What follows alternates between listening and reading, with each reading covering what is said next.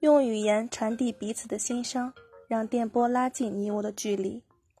聆听你的声音，拨动你的心弦。大家好，我是今天的主播小静。印度有四句极具灵性的话：无论你遇见谁，他都是对的人；无论发生什么事，那都是唯一会发生的事。不管事情开始于哪个时刻，都是对的时刻。已经结束的，就已经结束了。这几句话让我想起了佛陀释迦牟尼说过的相似的话：无论你遇见谁，他都是你生命中该出现的人，绝非偶然。他一定会教会你一些什么。山有峰顶，海有彼岸，漫漫长途终有回转。余味苦涩，终有回甘。一切都是最好的安排，感恩生命中所遭遇的一切。泰戈尔曾说过：“你今天受的苦、吃的亏、担的责、扛的罪、忍的痛，到最后都会变成光，照亮你的路。”有个国王喜欢打猎，以及与宰相微服私访。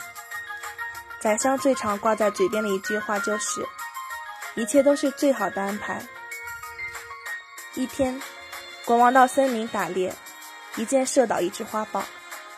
国王下马捡拾花豹，谁想到，花豹使出最后的力气扑向国王，将国王的小指咬掉一截。国王叫宰相来饮酒解愁，谁知宰相却微笑着说：“大王啊，想开一点。”一切都是最好的安排。国王听了很愤怒。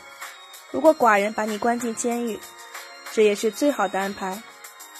宰相微笑说：“如果是这样，我也深信这是最好的安排。”国王大怒，派人将宰相押入监狱。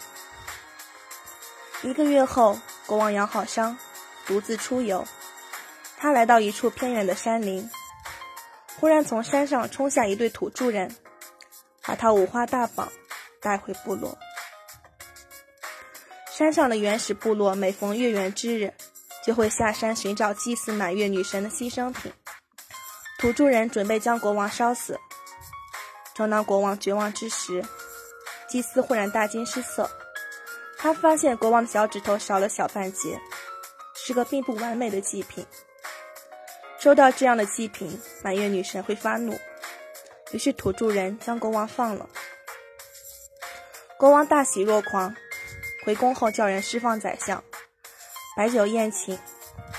国王向宰相敬酒说：“你说的真是一点儿也不错，果然一切都是最好的安排。如果不是被花豹咬一口，今天连命都没了。”国王忽然想到什么，问宰相。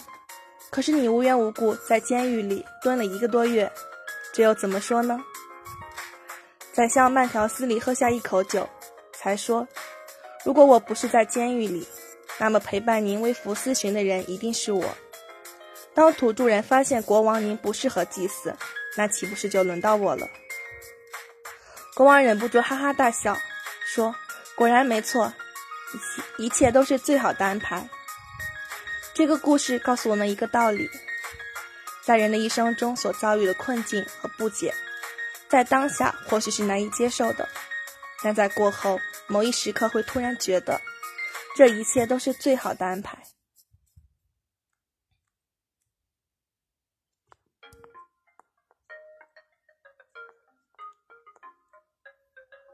如果事与愿违，请相信这一切都是最好的安排。